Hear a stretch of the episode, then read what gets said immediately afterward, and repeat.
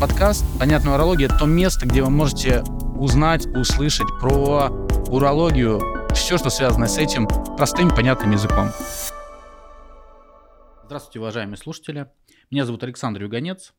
И сегодня мы с Нариманом Гаджиевым, профессор, доктор медицинских наук, заместитель директора клиники высоких медицинских технологий Николая Ивановича Пирогова СПБГУ, уролог, доктор-уролог, да, обсудим э, тему аденома предстательной железы или почему с возрастом сложнее мочиться.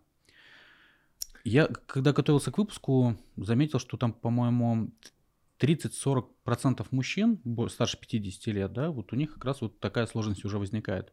Почему? С чем это связано? Ну, во-первых, позволь я тоже поприветствую наших э, слушателей, зрителей. Э, всем привет, я очень-очень рад, что наша аудитория растет.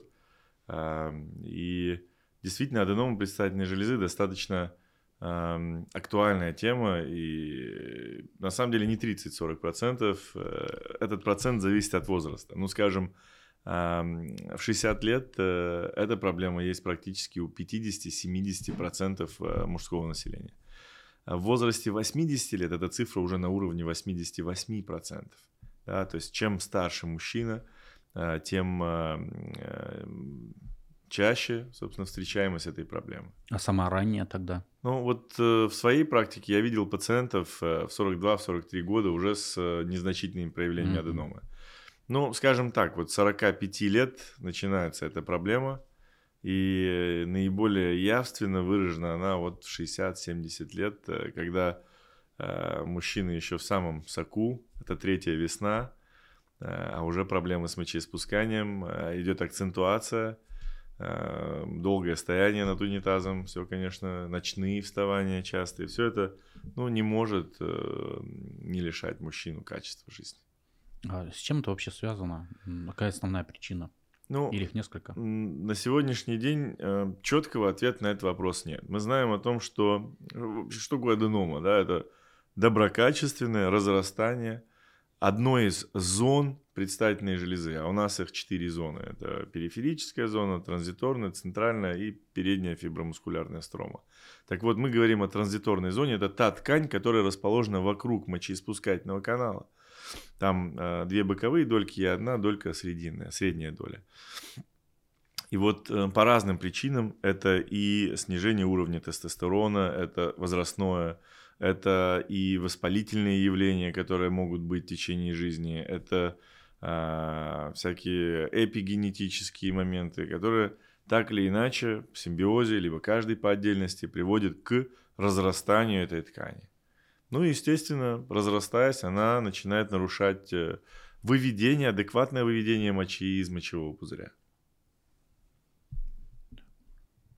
Ну чего такой грустный, что, Саша? Э, Ты же да еще я, молодой. Да, я все равно задумался, лет 7 уже. Что-то с каждым подкастом ты все грустнее и грустнее. Я, когда мы записали первые четыре а, выпуска, я действительно все жизнь грустнее и грустнее становится. Так, что так больше с Нариманом я не сотрудничаю. Нет-нет. Сейчас, а, думая про эту аденому, соответственно, вы сказали 42 года. Тем не менее, мне сейчас 35. То есть уже нужно тоже тогда подзадуматься. И вот как себя все-таки э, уже сейчас э, оберегать, предостеречь э, да, от каких-то таких трудностей в будущем? Ну, к сожалению, вот нет тех препаратов, нет той диетарной рекомендации или поведенческой, которая могла бы предотвратить появление аденома. Вот просто нет. Э, всякого рода э, биодобавки. Все это не работает. Если мы говорим о свершившемся факте, то есть когда есть аденома, и э, вот там у нас есть чем позащищаться. Есть и фито, то есть растительные препараты, которые действительно обладают определенной эффективностью. Есть медикаменты различных классов. То есть у нас есть возможность медикаментозно взять под контроль эту проблему. Но говорить о какой-то превенции, о какой-то профилактике, к сожалению, а, на сегодняшний день этого нет. А бывало такое, что пациент приходит, а, жалуется, что у него там трудности с мочеиспусканием, угу. но при этом после обследования а, оказывается, что да, все в порядке и какие-то, может быть, другие трудности. Ты знаешь, самая-самая тяжелая ситуация в медицине это когда ты делаешь операцию пациенту, а она ему не нужна. Так вот, э, э, также с аденомой очень много пациентов, э, у которых есть аденома, у которых есть нарушение мочеиспускания, получают операцию без должного обследования, и после операции проблемы с мочеиспусканием остаются. И здесь нужно не забывать, что в процессе мочеиспускания играют три основных, скажем так, участника. Первый – это диаметр мочеиспускательного канала. И аденома за счет своего роста, она уменьшает этот диаметр. То есть это То первое. Он может быть изначально маленький. Нет, нет, нет. Обычно, ну, э, да, да, все, все более-менее комплаентно. Там она примерно в 1 сантиметр диаметр мочеиспускательного канала. Так вот, три участника. Первый участник – это диаметр мочеиспускательного канала. Если аденома сдавливает, уменьшается диаметр, струя, скоростные показатели падают. Второй момент – это сила сокращения мочевого пузыря. Да? То есть второй участник – это мочевой пузырь. И третий участник – это сфинктеры или жомы, то есть механизмы, которые э, закрывают акт мочеиспускания. Ну, предположим, э, я хочу мочиться, но условия не самые подходящие. Здесь нет унитаза, и э, мой мозг не расслабляет определенный сфинктер и не дает мне помочиться. Да, и вот это третий участник, сфинктер. И вот нарушение акта мочеиспускания может случиться тогда, когда любой из этих участников ведет себя неадекватно. Представь себе, Саш, что у пациента есть два, и аденома, и мочевой пузырь. Mm-hmm.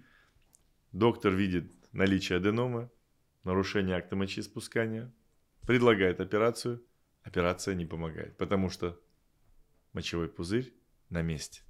Да, я имею в виду, что с ним проблема не решена. А какая с ним проблема? А, очень часто это гипоактивность мочевого пузыря, ослабление мышечной сократимости. Оно может быть как первичное, вот по разным причинам. Там демиелинизирующие заболевания, там э, нейропатии, плексопатии. То есть когда есть первичная э, проблема с нервами. И вторая причина – это когда долгая, длительная аденома. Вот представь себе, если я дам тебе гантелю, и попрошу тебя начать делать упражнения. Скорее всего, через недельку у тебя будет огромный бицепс, а через три недели он начнет уменьшаться, через месяц будет полная атрофия, потому что он не восстанавливается. И то же самое с мочевым пузырем. Когда э, поначалу он стен, мышечная стенка пузыря утолщается, мы даже по УЗИ э, зачастую видим утолщение стенки мочевого пузыря, это как косвенный признак того, что есть проблема, которую он должен преодолевать. Это как у спортсменов профессиональных кардиомиопатия, да, спортивное сердце или сердце спортсмена. Mm-hmm. Вот такая мышечная оболочка. Поэтому с мочевым пузырем может происходить ровно то же самое. И вот э, когда он долго-долго вынужден преодолевать сопротивление от аденомы, он начинает вторично декомпенсироваться, то есть ослабевать. Слабый мочевой пузырь. То есть а, либо как-то целенаправленно, да, пациент себя сдерживает от мочеиспускания из-за этого перенапряжения мочевого пузыря. И второй вариант, если из-за каких-то переживаний, трудностей, то, когда, то есть э, нервозов, может быть, да, у него то же самое может возникать. Нет, э, может, может, но угу. чаще всего эта проблема, она вынужденная и связанная с увеличением угу. предстательной железы в размерах из-за угу. аденомы. То есть мы называем это вторичная история. Угу. Так, и когда пациент пришел, у него каким образом-то все-таки выявляют это? Ну, чаще всего пациенты приводят жалобы. Да? Пациент сам себе э, лучший диагност. Он чувствует, что раньше он ломал унитаз, а сегодня моча не долетает. Да? И приходит к доктору, доктор, я плохо мочусь, что делать?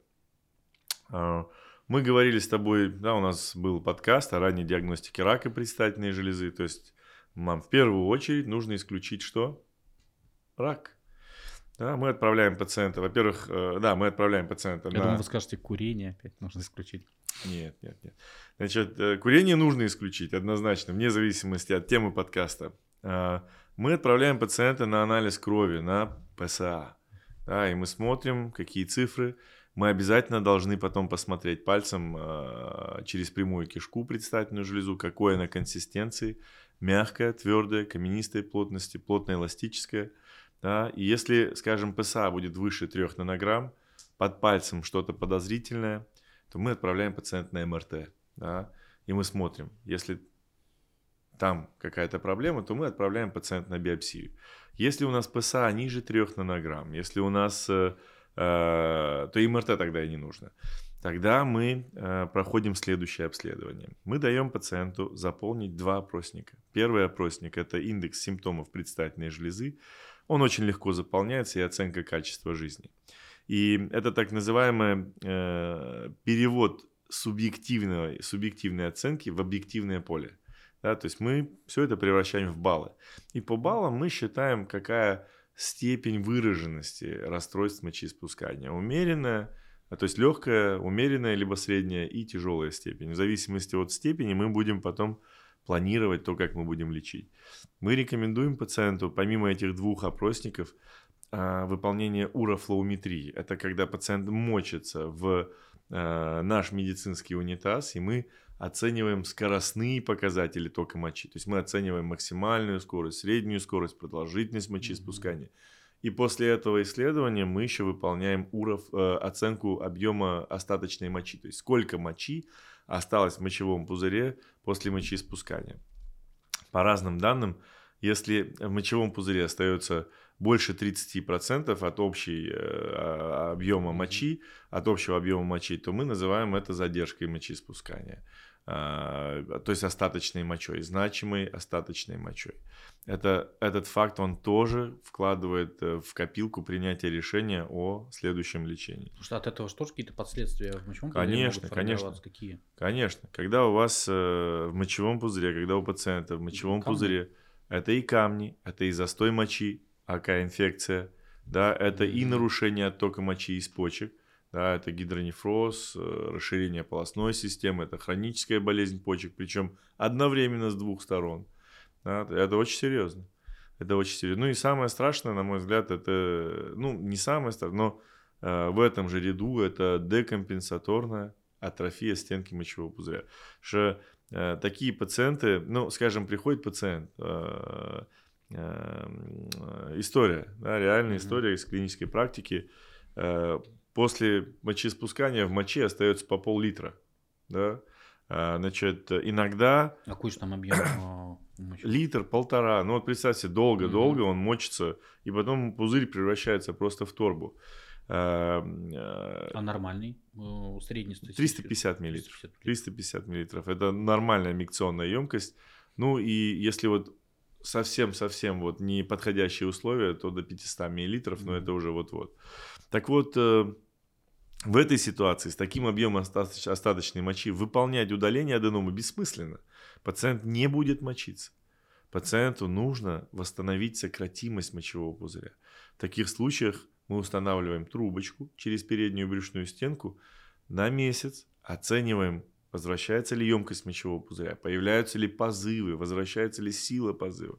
Да, то есть не, не каждому пациенту необходима операция тут и сейчас, если она даже и показана. Потому что нужно все это рассматривать в разрезе э, функциональной э, целостности.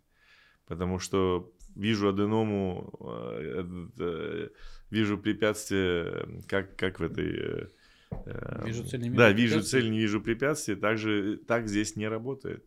Нужно сопоставлять факторы пациента, факторы аденомы, факторы функционального расстройства. И только тогда вместе с пациентом принимать решение. Так. Э, приняли решение. Э, лечение, э, лечение вообще какое может быть? Ну, вот на сегодняшний день у нас э, лечение мы можем разбить на четыре больших группы. Первое лечение – это фитопрепараты, БАДы, это карликовая пальма, это семена тыквы, как ни странно, но исследования показывают, они обладают э, э, фито антиандрогенным эффектом. Потому что, тыквы. Да. Значит, э, ну, а семена тыкв, в частности, они обладают в том числе еще и противовоспалительным, антиоксидантным эффектом. Так вот, э, суть в том, что э, за счет блокирования вот мужского полового гормона незначительного происходит так называемая инволюция, уменьшение в размерах предстательной железы. Это может не работать, когда у вас, когда у пациента скажем, сред... больших размеров аденома, когда тяжелая степень выраженности проблем. Но когда она умеренная или легкая, там это может быть заметно. Да, даже небольшой сдвиг э, пациенты сразу чувствуют, о, мне стало полегче. Э, поэтому и плюс у этих э, фитопрепаратов практически нет никаких побочных эффектов. Это самый большой плюс. И не так много областей в урологии, где фитопрепараты имеют какую-то доказательную эффективность. Э, значит, э, доказанную эффективность. Э, То есть просто семена тыквы даже можно не, не просто так, наверное, говорят про то, что мужчинам это полезно, да? Можно. Я, кстати, можно. буквально месяц назад закупился килограммом. И я вот только думал, их только сырыми употреблять или поджарить тоже можно. Можно и сырыми, можно и поджарить. Но я имею в виду, что эффект будет, будет одинаковый, будет, да? Будет. Дело в том, что вот буквально недавно вышел э, интересный обзор, куда включили более 10 исследований по... А, правда, исследования не самого высокого качества, но тем не менее во Какие всех есть? исследованиях, да, а, был так или иначе положительный эффект. Э, поэтому смело можно принимать, хуже не будет. А, вот э, второй класс препаратов, ну, второй, вторая группа, значит, mm-hmm. это препараты альфа-блокаторы и ингибиторы 5-альфа-редуктазы. Если вот русским языком, то одни препараты расслабляют простатическую капсулу и делают мочеиспускание более свободным. Второй класс препаратов – это уже медикаментозный, противоандрогенный э, препарат, который э, через 3-4 месяца от начала приема начинает уменьшать железу в размерах.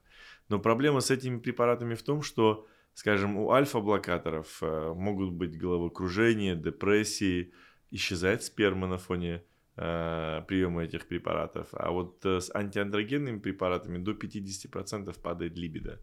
И мы стараемся не назначать эти препараты людям, которые находятся еще в, в, активной, фазе. Да, в активной половой фазе. Потому угу. что, ну, зачем лишать человека радости жизни? Угу. Более того, скажу, что в малой дозировке эти препараты, ну вот э, я не буду без торговых названий, вот фенастерид, дутастерид, это активные вещества, это не торговые mm-hmm. названия. Они э, в малых дозировках они могут препятствовать андрогенной аллопеции, то есть облысению, которое связано. Я не принимаю. Правильно я понимаю, правильно ли я предполагаю, что вот из первой э, категории, да, где фитопрепараты, mm-hmm. их можно и для профилактики, и самостоятельно без назначения врача. А вот вторые это уже то, что назначает врач. Или все-таки первый и второй это только не, не, не, по рекомендации не. врача? Первую группу можно принимать самостоятельно. Просто для, даже для профилактики, да? да? Есть, Хотя профилактический эффект, возвращаясь, доказан не был. То есть угу. не было таких исследований, где, скажем, взяли тысячу пациентов, которые принимали, и эти пациенты должны быть похожи, они должны быть с одного места, с одним примерно уровнем тестостерона и так далее. То есть хоть если ты фиточай пьешь и семечки из тыквы ешь, а на УЗИ все равно ходи, да? 40-45 да, да, да, да. Эм, вы сказали, есть четыре варианта да, ага. лечения. Первый, второй рассказали. Третий, четвертый какие? Ну, э, третий вариант – это для тех пациентов, которым медикаменты либо не подходят, либо они не хотят принимать эту терапию. Потому что эм, тот факт того, факт того, что ты вынужден принимать таблетки утром, вечером, в обед, э, он лишает ощущения здоровья. Поэтому пациенты они говорят, вот слушайте, нельзя ли вот как бы вот э, отойти от таблеток, но не вот операция, операция. Мы говорим хорошо, э, и мы предлагаем малоинвазивные варианты а, лечения. Сюда относятся эмболизация артерии предстательной железы, то есть закупорка. Угу. Мы заходим под местной анестезией через там а, сосуды на руке, либо сосуды на бедре, поднимаемся, опускаемся к предстательной железе и закрываем сосуды, которые питают предстательную железу. Такой метод позволяет буквально там в течение недели привести к сдвигу в размерах, она начинает обжиматься, и э, в целом, э, особенно пожилым пациентам с кучей сопутствующих проблем, это здорово помогает. Но она функцию свою прекращает? Как... Предстательная железа? Да. Нет, она просто уменьшается просто в размере. Уменьшается в размере. Да, да, да, да. Угу. Есть варианты, и в следующем году этот вариант должен появиться в России. Это так называемая технология резум, когда за счет э, пара э, ткань некротизируется и потом уходит. Эту историю можно выполнять даже в условиях дневного стационара. Правда, эффект, ну, грубо говоря, такой, что после него частые рецидивы. Но тем не менее, скажем, тяжелые пациенты, которым нужно вот помочиться, это хороший вариант на год, на два, на три получить хороший эффект лечения. Еще варианты, есть так называемый тинт – это все в рамках третьего. Да, да, да, да. Когда мы ставим такую пружинку на недельку, потом забираем ее, и она за счет своего состояния там подраскрывает все это дело и восстанавливается мочеиспускание. Эффект, правда, не вре... ну, кратковременный, Время. да. Есть вариант... А не э, вариант тут пружинку надольше оставить? Нет, нет, нет. Потом могут быть другие проблемы. Уже воспаление какое-то. Да, да, да, да, да. Есть вариант, когда так называемый уролифт, когда мы э, заходим и специальным пистолетом как бы пришпориваем э, простату к ее капсуле, и она как бы растягивается. Угу. Э, эта история такая... Это как этим, как монтажным пистолетом? Практически, угу. да, практически. История достаточно эффективна, но проблема в том, что если попадешь не туда, огромные гематомы в малом тазу, полтора-два литра, не, не часто, но тем не менее. Этот метод не зарегистрирован в России, его... Угу по этой причине, по причине ну, относительной небезопасности не стали даже привозить в Россию. Угу. Есть э, вариант так называемой акваабляции, то есть та же вода, но под высоким давлением, под высоким напором. Э, эта история уже стационарная, э, но она получше, чем вот, э, выпаривание. Э, и эту технологию, скорее всего, она появится через годик где-то у нас в России. Э, но, тем не менее, как, как вариант – она тоже не лишена рецидивов, но тем не менее, как бы она такая рабочая история. Вот э, это основные методы лечения вот в третьей группе. Я не говорю про тонкоигольчатую абляцию и так далее, это уже в принципе. Ну и четвертая группа, это когда мы предлагаем э, удаление аденома либо лазером, вот в нашей клинике это основная операция, мы через мочеиспускательный канал лазером вылущиваем аденому, выталкиваем мочевой пузырь и потом раз, забираем ее оттуда размельчителем. У нас э, в среднем эта операция занимает час. Э, пациент в стационаре проводит где-то три дня. На третий день мы отпускаем домой без катетеров, безо всего. И пациент живет своей жизнью. Э, и в эту же четвертую группу относятся удаление аденомы предстательной железы, но уже лапароскопически, либо при помощи робота. Примерно все одно и то же. Но это позволяет большие аденомы, у нас были аденомы по полкилограмма. Можешь себе представить? Угу. В малом тазу ну, полкилограмма. Да, это... Э, я говорю, слушайте, а как вы жили? Но справедливости ради нужно отметить, что размер железы и э, характер проблем, симптомов мочевых путей, нижних мочевых путей не всегда имеет прямую взаимосвязь. То есть железа может быть, вот у меня сегодня был пациент на приеме, железа 35 грамм при норме 25 грамм. То есть, ну, незначительно увеличено объем остаточной мочи 150, э, застой мочи, инфекции, э, ужасные расстройства, и все это из-за маленькой аденомы, которая просто имеет очень неудобный рост. И у меня были пациенты с железой в 300 грамм, огромная железа, прекрасное мочеиспускание. Да, и такое бывает. А размер? Я просто к тому, вот размер не должен быть определяющим в выборе метода лечения. Никогда. А просто чтобы понять для сравнения, размер э, здоровой предстательной железы. 15-25 грамм. Это вес, да? А ну, так, чтобы грамм, как, сколько, это миллилитр. В размере. Ну, вот, вот примерно вот так. Э, полтора-два сантиметра. Да, да где-то вот так. Угу. А, 2 на 2 а вырастает, соответственно, сколько в Вот 10? такая, может быть, ага, вот такая. То есть как, как, как дыня, по да, сути. Да. Такая небольшая ну, дынька. Ну, такая колхозница. Маленькая колхозница. Да-да-да. Жестко. И получается, и мужчина с э, такой э, маленькой дыней ходит, и кому кому-то усложняет там мочевоспускание, да, а кто-то даже и умудряется да. нормально. Единственная проблема, мы, э, несмотря на то, что вот э, я э, тружусь в хирургическом стационаре, где операционное это сердце нашей клиники, мы очень не любим э, делать ненужных операций. Нет ничего хуже ненужной операции. И э, мы стараемся вот э, обходиться как-то первыми тремя категориями. Если вариантов нет, тогда мы переходим к четвертой, но мы все обсуждаем, потому что э, какие самые большие страхи, которые мы проговариваем перед пациентом? Есть риск сужения мочеиспускательного канала, а вероятность меньше 1%, но тем не менее она есть. Это э, ретроградная эякуляция. Что это означает? Во время семяизвержения спермы нет, она выбрасывается в мочевой пузырь. Но это не осложнение, это, скажем так, э, неизбежность после операции, потому что во время этой операции повреждается внутренний сфинктер, аденома уходит вместе с этим э, механизмом, и э, сперме легче выбрасываться в э, мочевой пузырь. Это на качество жизни мужчины может, может, сильно может. Конечно, конечно, конечно. Ну вот представь себе, если вот во время оргазма там эякуляции спермы нет. Да, это же не очень приятно. Ну, сложно представить, но, то есть, видимо, такое есть, да? Есть, есть, есть. Ну и э, помимо вот... То есть, э, еще раз, угу. получается, оргазм есть, а спермы да. нет? Да.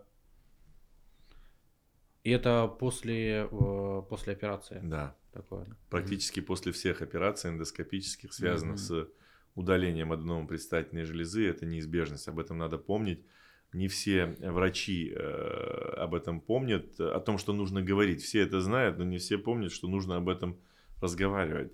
И это большое-большое шоковое удивление для пациента, когда он сначала он счастлив тому, что он начал мочиться, потом mm-hmm. он приступает да, к сексуальной жизни, к половой жизни, и с удивлением обнаруживает, что он утратил одну из суперспособностей. Mm-hmm.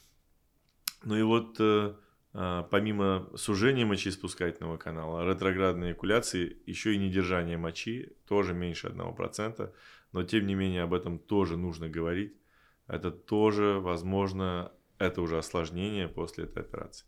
К счастью, если операция выполняется анатомично, под контролем глаза, без э, нарушения техники, с использованием э, оптимального оборудования, вероятность этих осложнений – она стремится к нулю. Эм, вот с сужением мочеиспускательного канала эм, очень большое значение имеет еще и диаметр инструмента. И не во всех клиниках есть тонкие инструменты.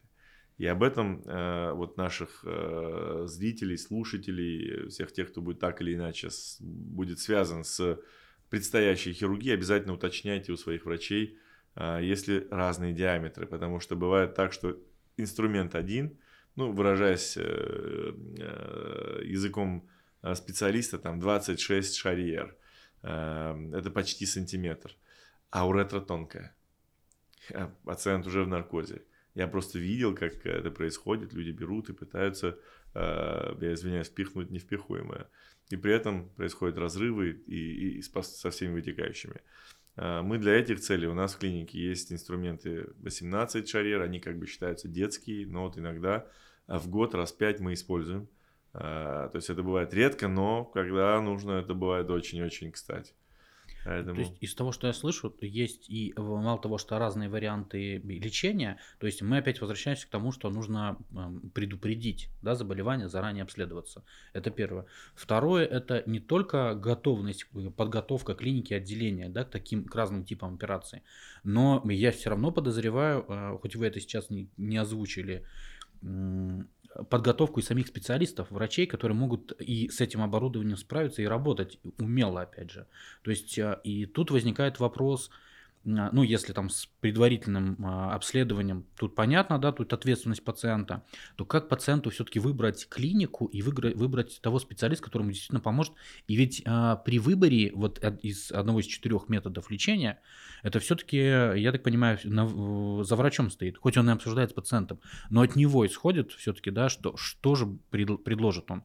И как вот пациенту все-таки найти своего специалиста, который ему действительно поможет с минимальными рисками для качество Это жизни? хороший вопрос. Э, я бы сказал, что при выборе э, хирурга необходимо обращать внимание на сарафан, на отзывы пациентов, сайты отзывов, на его публицистическую активность, входит ли та область хирургии в его зону профессионального интереса.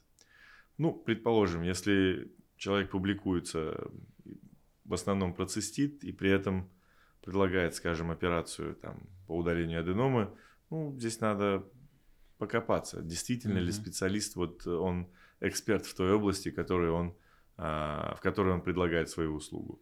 Эм, сайты отзывов э, на сегодняшний день действительно стали очень серьезным подспорьем в выборе э, хирурга. э, потому что эм, особенно отрицательные отзывы, их, да, бывает, люди охотнее оставляют отрицательные Конечно, отзывы, да. чем положительные, считая хорошую работу чем-то естественным, а угу. вот плохую работу чем-то из ряда вон выходящим. Но тем не менее, это тоже позволяет так или иначе ориентироваться. Ну и потом реноме клиники тоже играет большую роль, потому что культура в клинике, ну вот э, эм, немножко отвлекая сторону, в клинике, э, где я работаю, это клиника э, Пирогова, э, СПБГУ, у нас есть этический кодекс, и в нем шесть позиций. Три про э, уважение э, значит, э, пациентов, клиники и университета, и три э, про заботу о пациенте, о клинике и о коллегах. То есть, ну, все про уважение и заботу.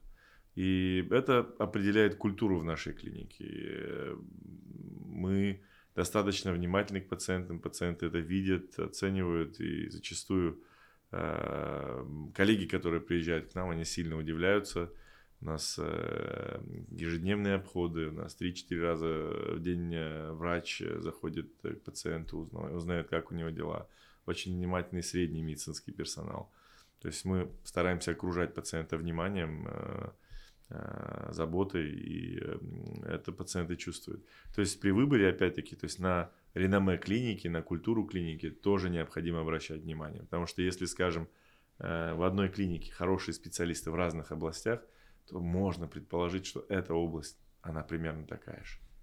Но у вас а, не только же вы, да, регулярно на всех конференциях выступаете, и у вас все отделение, да? Ну, у нас серьезная команда. На, на такой движухе. У да? нас, ну, у нас вот среда определяет бытие, я бы так сказал. Вот у нас э, молодежь, которая растет, смотрит на старших, и оно перенимает этот паттерн и э, также начинает проявлять активность. Это ведь э, средовое влияние, оно очень важное. Потому что если люди начинают бахвалиться какими-то э, и ставят перед собой неправильные ориентиры, э, это очень заразно. Поэтому мы следим за чистотой в наших рядах, э, культурная чистота и опять-таки э, соблюдение нашего этического кодекса, который взят не из воздуха, он, э, это то, как мы мыслим. Угу. И, может быть, тогда уже подведем итог. Мы же с вами обсудили и лечение по, по наблюдению да, после да. операционной. Здесь, э, я думаю, что тоже все понятно и очевидно.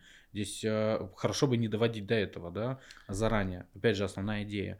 Может, какой-то я бы сказал так, что, э, во-первых, действительно очень важно не пропустить рак предстательной железы. И в 45 лет мы сдаем кровь на ПСА и к урологу.